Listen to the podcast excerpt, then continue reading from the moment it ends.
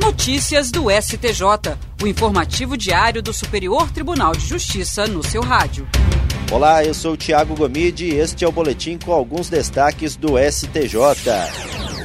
Na primeira decisão, como relator do pedido de homologação da sentença estrangeira que condenou o jogador Robinho a nove anos de reclusão pelo crime de estupro cometido na Itália, o ministro do Superior Tribunal de Justiça, Francisco Falcão, indeferiu o pedido da defesa para que o governo italiano fosse intimado a fornecer cópia integral traduzida do processo. O ministro determinou com urgência que o jogador seja intimado a apresentar contestação ao pedido de homologação da sentença estrangeira e reabriu o prazo de 15 dias para o ato. A Itália requereu a homologação para que a pena possa ser cumprida no Brasil.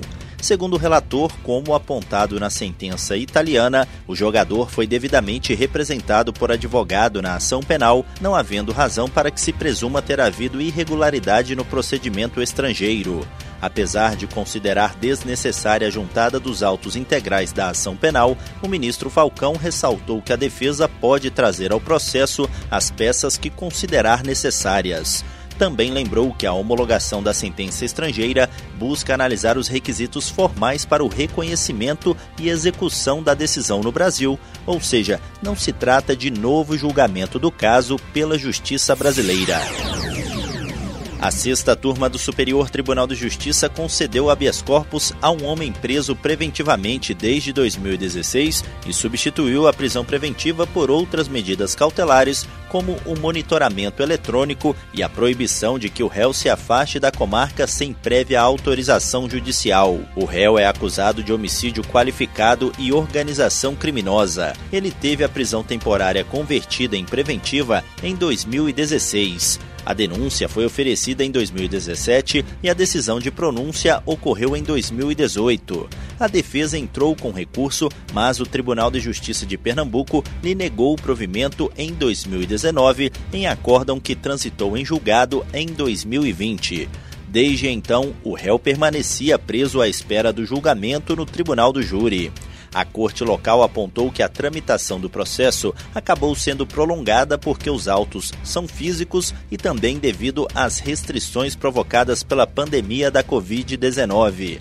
Segundo o Tribunal de Justiça de Pernambuco, a situação foi excepcional e não houve demora injustificada do órgão julgador. No STJ, o colegiado da sexta turma concedeu o habeas corpus devido à demora do Poder Judiciário de Pernambuco e comunicou o Conselho Nacional de Justiça sobre o caso, a fim de que o órgão tome as providências que entender necessárias. A relatora ministra Laurita Vaz destacou que a ação penal não avançou com a celeridade esperada nos últimos anos, caracterizando assim constrangimento ilegal, de forma que não é possível manter a prisão preventiva. A terceira turma do Superior Tribunal de Justiça decidiu que, no caso de ação contra a pessoa que faleceu antes do ajuizamento da demanda, deve ser dado ao autor o direito de emendar a petição inicial para regularizar o polo passivo.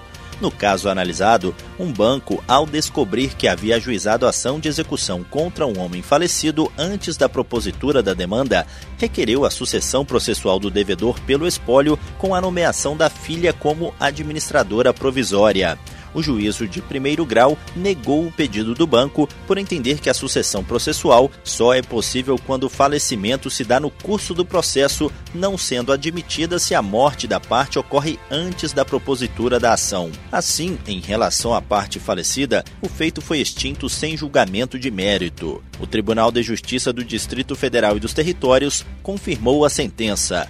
No STJ, o banco alegou que a extinção da ação sem julgamento do mérito em relação ao falecido teria cerceado seus meios de defesa e prestigiado o enriquecimento ilícito do executado ao impedir a busca da satisfação dos créditos. O colegiado da terceira turma deu provimento ao recurso especial.